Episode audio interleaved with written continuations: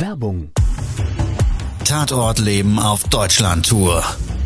Eine einzigartige Show, perfekt für alle True Crime-Fans. Erlebe echte Tatortgeschichten, spannend erzählt von Marcel Engel, Deutschlands bekanntester Tatortreiniger. Erfahre, was Marcel von den Toten lernen konnte, bei über 15.000 Tatorten. Tatort Leben live, auch in deiner Nähe. Jetzt Tickets sichern.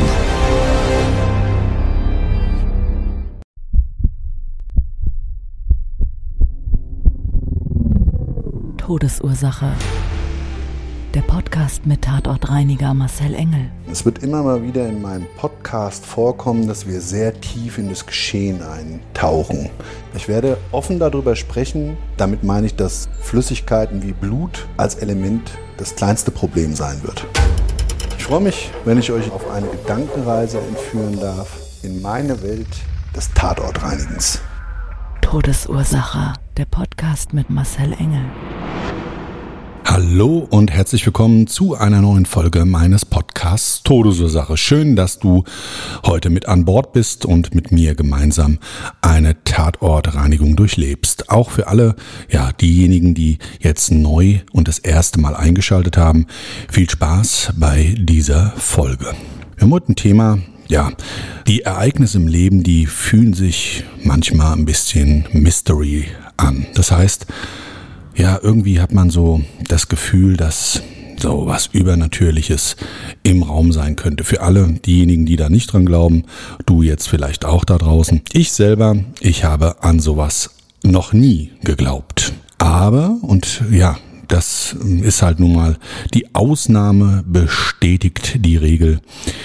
Es gibt doch auch Situationen anhand von Verkettung von Umständen, da wird es dann auch für mich als professionellen Tatortreiniger wirklich, wirklich merkwürdig. Todesursache. Der Podcast. Der Tatort. Auftrag in einer Berliner Filiale von uns. Wenn ganz viel los ist, bin ich in ganz Deutschland schon immer unterwegs gewesen. Das heißt, ich unterstütze die Teams regional, wo es gerade benötigt wird. Manchmal besuche ich auch einfach nur die Filialen und schaue nach dem Rechten, ob alles wirklich so weit läuft und alles ähm, auch wirklich so ist, wie ich mir das vorstelle. Dafür sind solche ja, Präsenzbesuche ganz, ganz wichtig. Also Qualität schreibe ich ganz groß und dementsprechend bin ich halt auch mal außerhalb der Frankfurter Filiale in unseren anderen Destinations unterwegs. Ja, und es war so ein Tag im Sommer schon einige Jahre her. Da hat mich eine ganze Auftragsanzahl nach Berlin geführt. Also mehrere Aufträge, die durch unterschiedliche Auftraggeber bestellt wurden und das Berliner Team tatkräftige Unterstützung gebraucht hat. Manchmal nicht ungewöhnlich und in dem Fall bin ich selber von Frankfurt nach Berlin gefahren. Fort angekommen beim Auftraggeber einer großen Hotelkette habe ich mich an der Rezeption gemeldet. Der Auftrag selber bestand in einer wirklichen Tatortreinigung. Heißt, nicht immer sind die Auftragssituationen gleich. In dem Fall war es eben doch tatsächlich ein Gewaltverbrechen mit Todesfolge, was unsere Reinigungsleistung benötigt hat. Unten im ähm, Foyer hat mich dann jemand empfangen, hat mir gesagt, es ist kein Problem, ich zeige Ihnen oben das Hotelzimmer und hat mich auch gleich gefragt, ob das heute auch fertig wird. Da habe ich gesagt, ich muss mir die Situation erstmal anschauen und dann kann ich da genaueres zu sagen. Warum das so relevant für die war? Zu dem Zeitpunkt gab es noch die Love Parade und die hat in Berlin stattgefunden. Ja, und Angebot und Nachfrage dementsprechend alle Hotelzimmer in Gesamt-Berlin waren ausgebucht. Das ist so eine Hochzeit für die Hotelbranche. Ich glaube, die brauchen es auch. Da sind die Preise halt meistens doppelt oder dreifach so teuer. Und ja, nichtsdestotrotz für uns Verbraucher ärgerlich, mir einschließlich. Aber was willst du machen? Ist dann halt so. Also, ich bin dann mit meinem Sack und Pack hoch mit dem Fahrstuhl in die vierte Etage gefahren. Länglicher Gang. Links und rechts jeweils gingen da in so einem ähm, langen Flur diese Hotelzimmer ab. Kennt man vielleicht auch, ist dann ausgezeichnet gewesen. Zimmer 410 bis 421. Also in die Richtung ging's, weil mein Zimmer war 421. Und als ich dann so ähm, vor der Tür stand, habe das Siegel gebrochen der Polizei, konnte ich schon diesen Todesgeruch wahrnehmen. Süßlicher Leichengeruch, durchdringend durch die Tür, falls durch, ohne dass ich die Tür aufgeschlossen hatte, hat man das schon ganz markant wahrgenommen. Dann habe ich die Tür aufgeschlossen, der Boden selber, der war mit Teppich ausgekleidet und so ein bisschen, ja, bunte, wilde Struktur. Blau-rotes Muster und das Rot eigentlich von Textil, aber extrem durchtränkt mit Blut. Linksseits war ein Badezimmer. In dem Badezimmer selber kennt man vielleicht so ein typisches Hotelbad mit einer Dusche und gleichzeitig war das auch die Badewanne, also da war praktisch nur so, ein, so eine Abtrennwand aufgestellt. Großes Waschbecken, Föhn, Spiegel, WC and so on. Und da auch wieder ein weiß gefliester Boden. Da sah es wirklich so aus, als hätte man irgendwie jemanden ausbluten lassen. Das Waschbecken selber, das war mit so einer Steinplatte umgeben, um äh, da also die Stellfläche darzustellen und so ein eingelassenes Keramikwaschbecken in Weiß unterhalb. Und das konntest du eigentlich so gar nicht mehr erkennen. Überall Blut, Blutspritzer am Spiegel, Blutspritzer an dieser Glasabtrennung dieser Dusche und in der Badewanne Blut auf dem Boden ganz extrem viel. Und mit extrem viel meine ich, als hätte man, ich würde mal sagen, auf einem Badezimmer mit einer Fläche von circa 10 Quadratmetern so mit Schwung ein Putzeimer mit 10 Liter Inhalt ausgeschüttet. Ist natürlich Quatsch, so viel Blut hat kein Mensch in sich, aber dadurch, dass das auch noch ein bisschen ja, verteilt wurde, wahrscheinlich im Kampf, konntest du also wirklich eine extreme Flächenverteilung dieses Blutes überall sehen. Aber damit nicht genug. Ich bin dann, nachdem ich, ja, wie gesagt, mir den, den Einblick verschafft hatte im Badezimmer, nochmal in die eigentliche in das eigentliche Hotelzimmer, in den Schlafbereich gegangen und so auch wieder typisch so Wandverkleidung mit Schränken eingelassenen und dann gab es so eine kleine Kommode, der Fernseher hing an der Wand, also es war schon ein recht modernes Zimmer und ein Doppelbett. Ja, und das Doppelbett selber mit dieser typischen weißen Hotelbettwäsche, das war natürlich alles, alles, alles voller Blut. Und ich dachte mir noch, hm, also schon sehr viel und eigentlich, selbst wenn das jetzt auch durch einen Kampf und Kampfspuren in der Fläche verteilt war, war es für einen Menschen einfach too much. Ich bin auf Basis dieser Besichtigung nochmal runtergegangen, weil ich ja auch gefragt wurde, wie lange dauert's und ich musste sowieso noch zusätzliches Equipment aus dem Fahrzeug holen. Ich habe einen Nasssauger noch nicht gleich mit hochgenommen etc. Und ja, dachte mir, dann mache ich das mal nicht per Telefon, sondern persönlich und frag doch gleich mal, was denn da ganz konkret passiert ist. Todesursache, der Podcast. Das Opfer ja, unten an der Lobby stand ich an der Rezeption im Lobbybereich ganz viele Hotelgäste. Jetzt war natürlich dem Hotelmanager, der mich dann schon aus dem Fahrstuhl kommen sehen hatte, ähm, sofort daran gelegen, mich da aus dieser, dieser Wartezone rauszuschaffen. Habe mich dann ganz wild gestikulierend von hinten angewunken, ja, hinter, hinter den Damen stehend und ähm, hat da also angedeutet, dass wir bitte ganz, ganz dringend dann rausgehen, hat dann so mit so einem Fingerzeig und den Händen gerudert ähm, zur Schiebetür der, des Ausgangs gezeigt und habe ich natürlich sofort gerafft, habe das sofort verstanden. Ist ja auch klar. Ja, stell dir mal vor, stehst du dann da, äh, bist Hotelgast, Naja, und dann steht da so ein Typ wie ich, hat vielleicht noch sein Putzzeug dabei, im schlechtesten Fall vielleicht noch irgendwas blutkontaminiert, weil er ja irgendwo reingetreten ist oder drangekommen ist und dann stehst du da in der Lobby und die Leute werden leichenblass, ja, verständlicherweise und fragen sich, was ist denn hier los? Ja, also, naja, ich, wie gesagt, bin dann mit ihm raus. Auf Basis ähm, dessen äh, hat er mir dann aber auch wirklich sehr ausführlich erzählt, wer die zwei Opfer waren. Und da war meine Frage schon fast mit beantwortet. Also es ist nicht einer in dem Hotelzimmer gestorben, sondern ein Pärchen. Dieses Pärchen selber wurde überfallen. Es kam zum Streit. Das hat man wohl auch noch lautstark mitgekriegt. Die Hotelgäste, die anderen in den nebenliegenden Zimmern, haben sich diesbezüglich auch wirklich mitten in der Nacht ist das Ganze vorgefallen, an der Rezeption beschwert.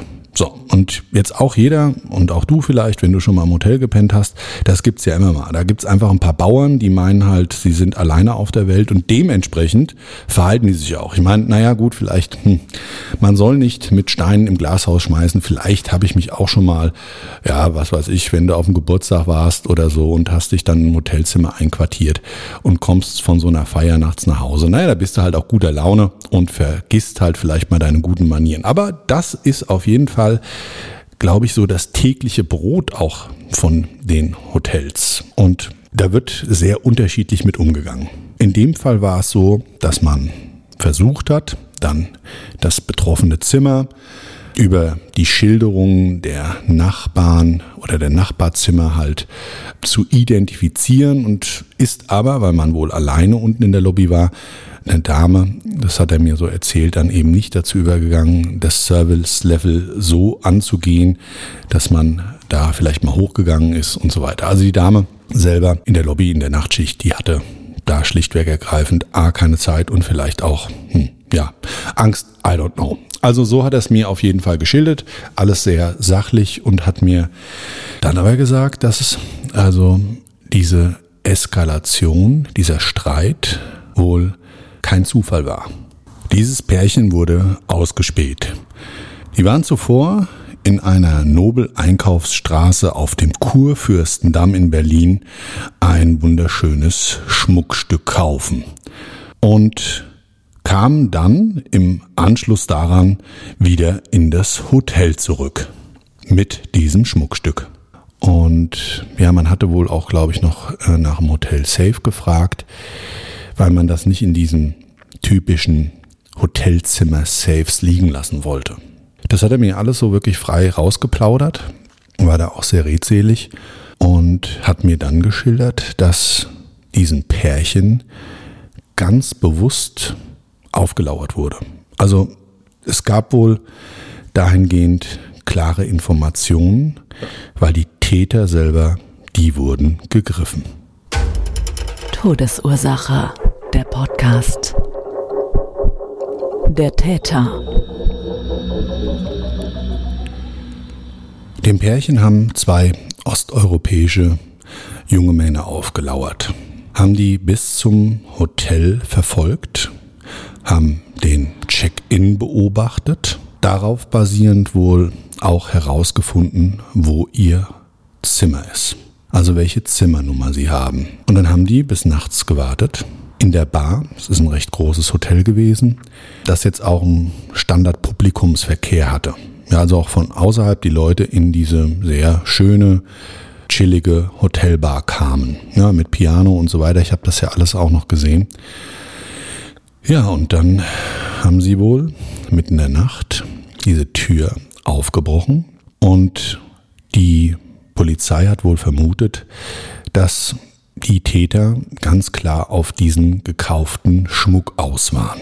Ja, man hat also die Kreditkartenrechnungen da gefunden und von dem Schmuck eben, außer der Einkaufstüte dieser Nobelmarke, war im Hotelzimmer eben nichts mehr zu finden.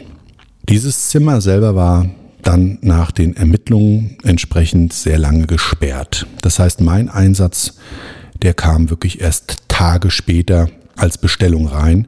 Das ist der normale Werdegang. Die Polizei braucht dann einfach eine Zeit lang, Es werden dort Spurensicherungsmaßnahmen natürlich vor Ort auch praktiziert, um eben dann, das kennst du bestimmt aus dem Fernsehen, einen Datenbankabgleich mit Fingerabdrücken und so weiter zu machen. Und ich glaube, heute ist dann auch das DNA-Thema ja auch teilweise sehr relevant. Und ja, in dem Fall hatte ich nicht nur die Aufgabenstellung, die ganzen Blutspuren zu beseitigen, die gerade auf Basis des massiven Blutverlustes eben darin bestanden haben, dass ja auch so dieses plasmaähnliche dicke Blut, also wirklich auf den Fliesen und auch auf dem Teppich auf den Oberflächen zu bereinigen war. Das wäre ja normalerweise noch Standard. Und dann musst du halt immer schauen, als Tatortreiniger kriegst du das gerade aus dem Textil wirklich spurenfrei, also rückstandslos aus den zum Beispiel Teppichbelag gelöst. Jetzt haben so, so Hotelzimmer natürlich einen Industrieteppich. Das heißt, der hat ähm, einfach von seiner Faser her, bringt er alle Voraussetzungen mit, dass man mit speziellem Reinigungsgerät und einem Enzymreiniger so Blutflecken auch problemlos rauslösen kann. Ich habe also mich ans Werk gemacht, habe mit dem Badezimmer angefangen, weil das einfach wirklich aussah wie in der Metzgerei. So darf man es wirklich umschreiben. Es gab eigentlich keine weiße Fläche, die nicht mit Blut verschmiert war. Die Toilette, Boden, ich hatte das ja alles schon geschildert und das sah echt derb aus. Also so wirklich auf Quadratmetern dieser Fläche und auch da, wo man normalerweise im Badezimmer nicht steht, war überall Blut. Naja, ich sprühe das dann immer ordentlich ein, dann wird es abgesaugt, dann hast du schon mal einen guten Grund drin und dann gibt es so die Feinreinigung halt mit mechanischem Einwirken und Mob, also wie man es eigentlich auch vom Wohnungswischen kennt. Bei dem Teppichboden war es schon ein bisschen herausfordernder. Und ich hatte auch verschiedene andere Textilien. Es gab noch so zwei kleine Sesselchen mit so einem runden Stehtisch und so einem ja, Programmheft drauf und so weiter. Da war auf den Sitzelementen eben auch Blut und ja, das ist dann schon herausfordernder. Aber auch das habe ich gut gemeistert. An dem Teppichboden habe ich mich ein bisschen schwer getan, weil es für mich nicht so ganz klar war, ist das Rot der Faser und dafür müsste man den Teppich jetzt gesehen haben, eben vielleicht doch noch Blut und da hat mir mein Auge und meine Optik ständig irgendwie so einen Streich gespielt. Und dann war es auch so, dass der Teppich wohl schon ein paar Jahre lag und wir natürlich mit unserem Reiniger ganz extrem gute Reinigungsergebnisse erzielen. Das heißt, ich habe punktuell nicht nur das Blut dann aus der Faser geholt, sondern eben alles, was sonst so auf dem Boden in einem Hotelzimmer über die Jahre sich in den Teppich reinlatscht. Das sah dann eben, ich sag's mal so wie es ist, auch nicht schön aus. Eigentlich sah es katastrophal aus, weil es war so ein richtiger Fleckenteppich. Na gut, jetzt ist das feucht, dann ist das noch ein bisschen dunkel, aber man darf sich das dann so vorstellen, ich kenne das Bild ja und es trocknet dann ab und ich weiß, dass die dunklen Stellen viel heller werden, wie die, die im Moment noch drumherum trocken sind. Und dann hast du nämlich das nächste Problem dann ruft der Kunde irgendwann am nächsten oder übernächsten Tag an, wenn das abgetrocknet ist und sagt dann, na, was haben Sie da für einen Scheißdreck gemacht, weil es einfach nicht dem Qualitätsstandard entspricht, den er sich vorgestellt hat. Zu Recht, also, was musst du machen? Du musst den ganzen Scheißteppich dann abreinigen. Was ja eigentlich ganz normales ist und es macht dann halt nur sehr viel Aufwand. Es war Sommer, es war brütend warm. Klimaanlage habe ich nicht angemacht. Das liegt dann wieder daran, dass man nicht die Lüftungs- und Klimaanlage in der Abluft unnötig belasten will mit dem Geruchsbild und gerade auch bei Blut und wenn das eine Zeit lang eben auch in diesen großen Mengen sich in Räumlichkeiten befindet, fängt das halt extrem an zu stinken. Ja, es hat so einen, zwar nicht den typischen Leichengeruch eines Faulleichenfundes, aber es riecht auch so süßlich metallisch. So, hm, ja, ich umschreibe es mal immer so, als würde man an eine Eisenstange lutschen und so schmeckt man das dann auch tatsächlich dieses Eisenhaltige das im Blut als ja, Bestandteil einfach vorhanden ist, das schmeckt man auf der Zunge. Ja, also selbst durch die Maske durch und gerade jetzt, wenn du dann gewisse Prozesse dadurch laufen hast und der Desinfektionsprozess ist abgeschlossen, dann nimmst du halt bei 35 Grad oder 40 Grad Außentemperatur halt auch mal ganz gern die Maske wieder ab. Ja, kennst du jetzt ja auch. Corona-Zeit lässt grüßen. Man ist froh, wenn man das Ding nicht tragen muss. Und so geht's einem eigentlich dann auch beim Tatortreinigen. Also ich war auf jeden Fall trotzdem bester Dinge, hab so vor mich hergepfiffen, weil ich ja versucht habe, auch so diese Tat zu verdrängen. Ich hatte ja durch den Hotelmanager da so diese Informationen erhalten und habe mir dann für mich so gedacht, das ist ja auch wieder echt so richtig krass. Das arme Pärchen, ja, also die sind auf ihrer Hochzeitsreise, machen gerade eine Europatour, kommen in Berlin an und in Berlin kaufen sie sich nochmal was Schickes, können sich's leisten, lassen sich's einfach gut gehen im Leben, dann werden sie Opfer von habgierigen Gewalttätern.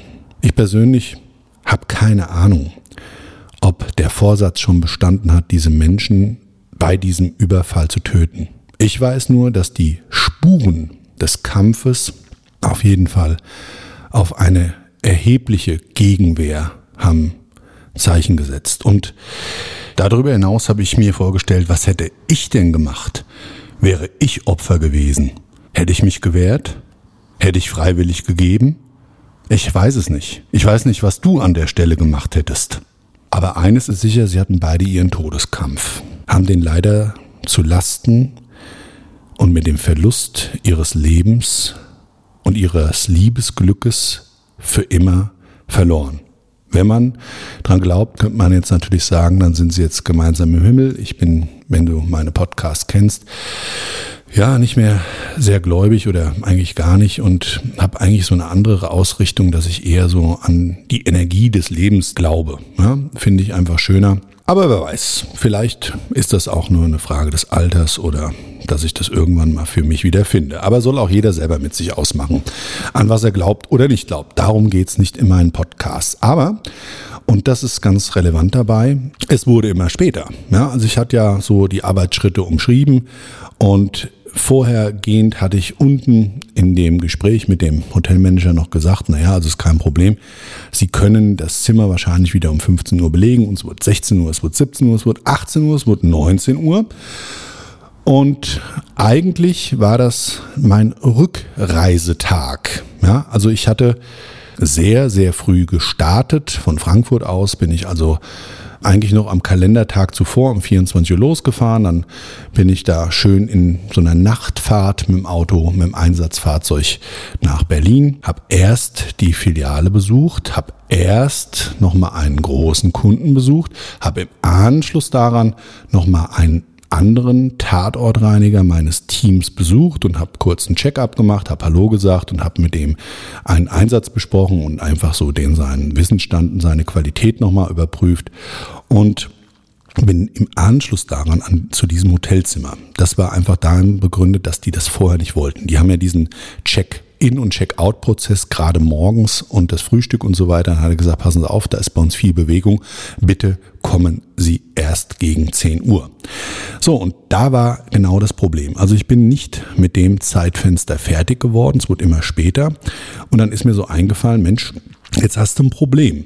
Weil ich bin dem Einsatzfahrzeug da, fahre auch manchmal mit meinem privaten Firmenwagen. Ja, das ist eben nicht so ein Vito. Und so ein Vito darf man sich so vorstellen, das ist so ein Kleintransporter, wenn, wenn du es nicht kennst. Der ist ja nicht groß, kannst aufrecht sitzen, ist, hat zwei Einzelsitze, hat hinten eine Ladefläche, die ist extra von der Fahrerkabine getrennt. Ja, was auf jeden Fall in so einem Fahrzeug schlecht möglich ist, nein, gar nicht möglich ist, ist da drin zu pennen, weil da war nämlich das Problem. Ich hatte keinen Schlafplatz. Es wurde immer später und ja, also das war jetzt so ein Thema. So, also, da habe ich mir so überlegt, hm, was machst du denn jetzt? Also, was liegt denn nahe, wenn man in einem Hotel arbeitet? Man fragt natürlich unten mal in der Lobby höflich nach ob der Tatortreiniger vielleicht ein kleines Schlafplätzchen kriegen kann.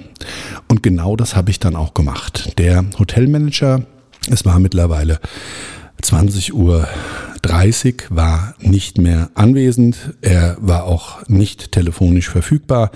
Das haben äh, die Damen unten am Empfang versucht und waren dann irgendwie ganz verzweifelt. Sie haben mich da stehen sehen. Ich war durchgeschwitzt, ich war fertig, ich hatte auch irgendwie so die ein oder andere, ich habe das natürlich versucht vorher sauber zu machen, glaube ich, aber Reinigungsspuren noch an meiner an meiner Haut, an meiner Kleidung etc. Also du konntest sehen, irgendwie hat der Mann da irgendwo in einem Tatort gereinigt. Es war nicht zu vermeiden, es war nicht zu verhindern, weil die Arbeit vor Ort, ich hatte es ja eben umschrieben, sehr intensiv war. Und genau da lag jetzt so ein bisschen das Problem drin, weil sie hat mir gesagt, wissen Sie, Herr Engel, äh, ich will es Ihnen nicht anbieten, aber ich habe eigentlich nur ein Zimmer frei. Hm. Und jetzt rat mal, welches das war. Genau, es war das Leichenfundzimmer. Da habe ich mir noch gedacht, na Applaus. Ich habe zuvor noch oben eben auch die Matratze entsorgt. Die war blutdurchtränkt, ebenso das Bettzeug, das habe ich alles eingepackt. Ja, und im Grundsatz habe ich ja nur eine frische Matratze und ein bisschen Bettzeug gebraucht und dachte mir so, hm, also besser in dem Zimmer schlafen, alternativ dazu nach Hause fahren, geht eigentlich schlecht. Ich muss dazu sagen, an der Stelle, ich habe natürlich selbstverständlich versucht, überall wo es irgendeiner Form hätte einen Schlafplatz geben können, was aufzutun. Ich habe dann auch noch meine Zentrale bemüht, da habe ich gesagt, Leute, bitte mal ran an die Telefone, geht mal an die gängigen Portale, in denen wir sonst auch ab und zu bei Großeinsätzen buchen und so weiter. Ich brauche einen Schlafplatz. Und da hat man mir dann gesagt, naja, nach ungefähr einer halben Stunde, es tut uns leid, es gibt keinen einzigen Schlafplatz mehr in Berlin. Es ist alles belegt, es ist nichts mehr frei. Du kannst noch nicht mal in irgendeinem Hostel unterkommen. Da habe ich gesagt, na, das ist ja ein Traum. Aber gut, was soll ich sagen? Wir wollen mal nicht so tun, als wären wir extrem hart gesotten, aber ich habe mir gedacht, du, also wirklich völlig egal, was ist schon dabei? Ja, das habe ich so ein bisschen an der Stelle wirklich unterschätzt. Es ist nämlich so, ich habe dann dieses Hotelzimmer genommen und ich habe mich darauf eingelassen, das erste Mal in meinem Leben da zu schlafen, wo ich vorher einen Tatort gereinigt habe.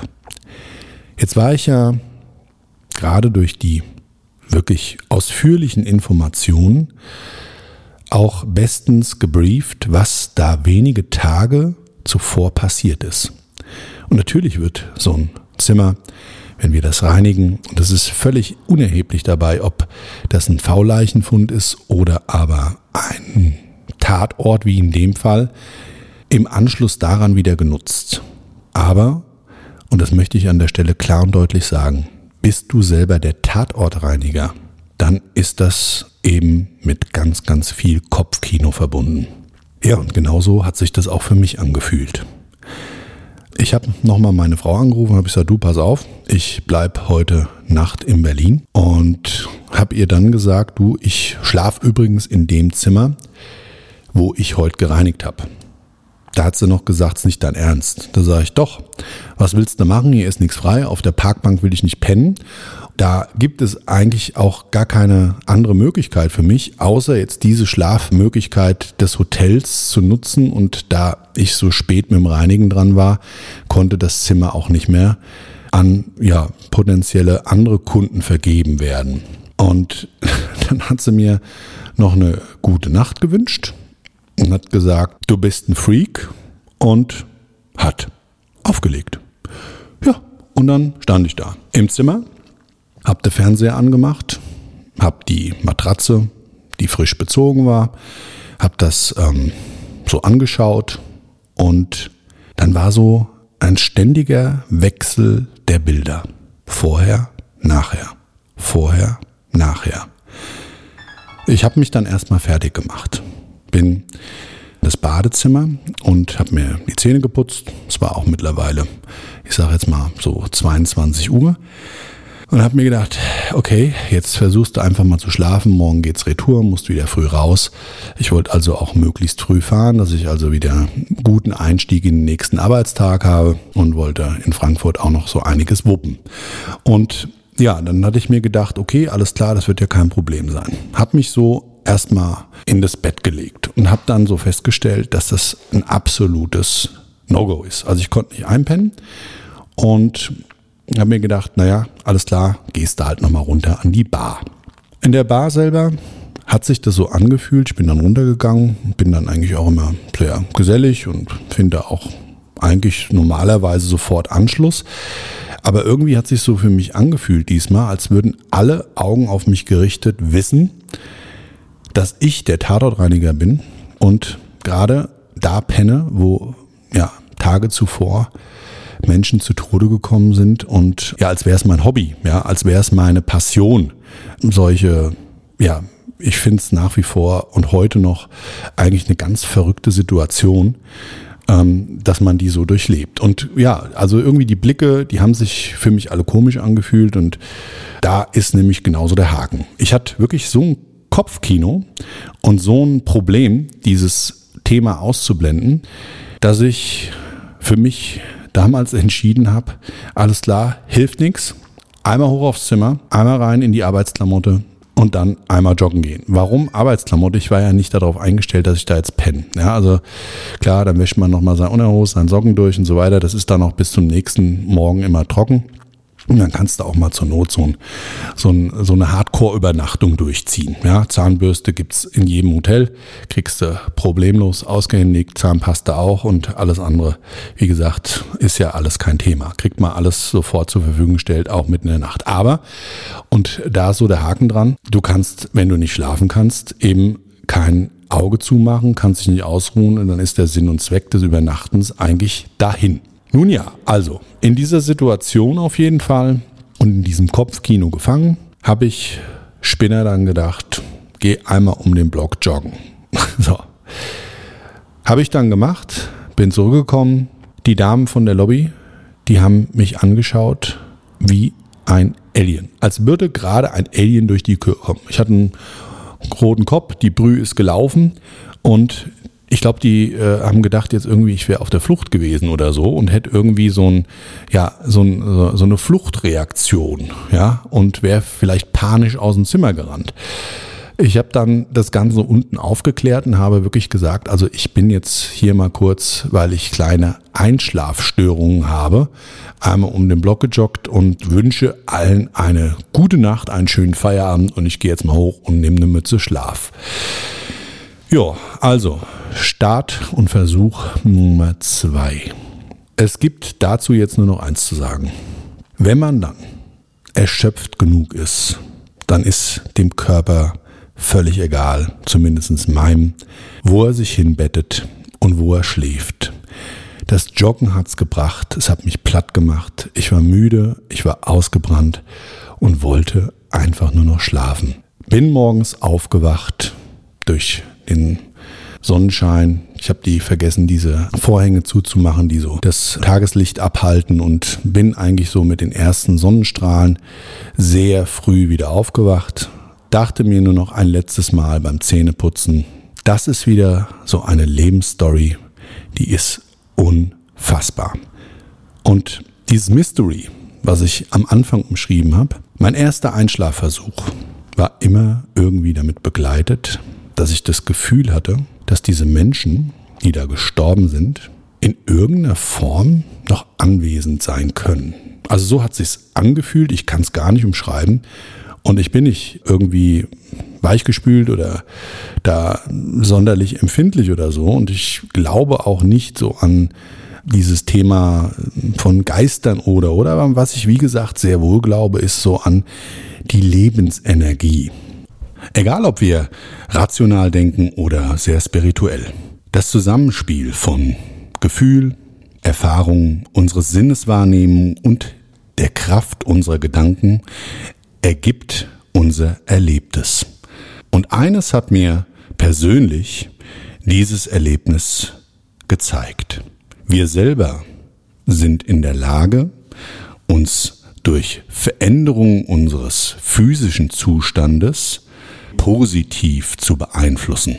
Bei mir war es das Joggen, bei mir war es in dem Augenblick wirklich den Körper alles physisch abzufordern, was er noch als Reserve hatte, um dann wiederum einfach eine Müdigkeit hervorzurufen, die mich in einen ruhigen und wohlverdienten Schlaf geholt hat. Egal, was ich vorher gespürt oder gefühlt habe und egal, was sich vorher als Kopfkino für mich ergeben hat. Ich weiß nicht, ob du schon mal solche Situationen erlebt hast. Und es ist egal, ob das jetzt eine Mystery-Geschichte war oder ja, was Vergleichbares für dich selber auch.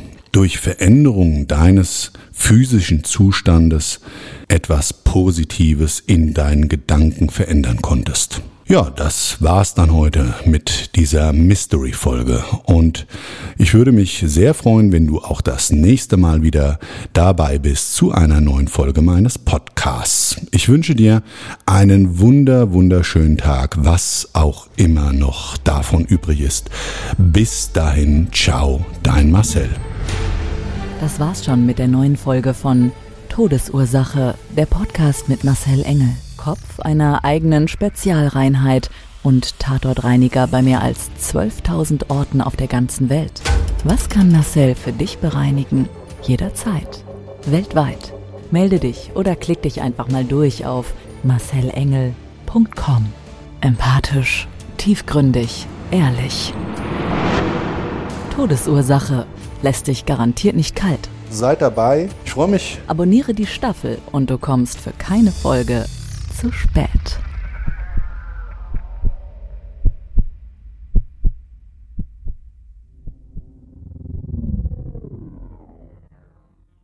Mobbing findet überall statt. In der Schule, am Arbeitsplatz, innerhalb der Familie und im Internet. Erfahren Sie in dem Kompaktbuch Ausgemobbt, wie Sie sich gegen Mobbing wehren und künftig vermeiden, zum Mobbing-Opfer zu werden. Ausgemobbt von Marcel Engel und Martin Zowak überall im Buchhandel.